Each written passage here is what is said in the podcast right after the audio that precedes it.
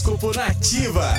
Ares. Cuidado com os excessos, Ariano. A semana começa com um alerta para que você não se deixe levar pelos impulsos extremos e busque pelo equilíbrio. Vale também dedicar este período para cuidar da saúde. Seu número da sorte é o 20 e a cor é o preto. Touro.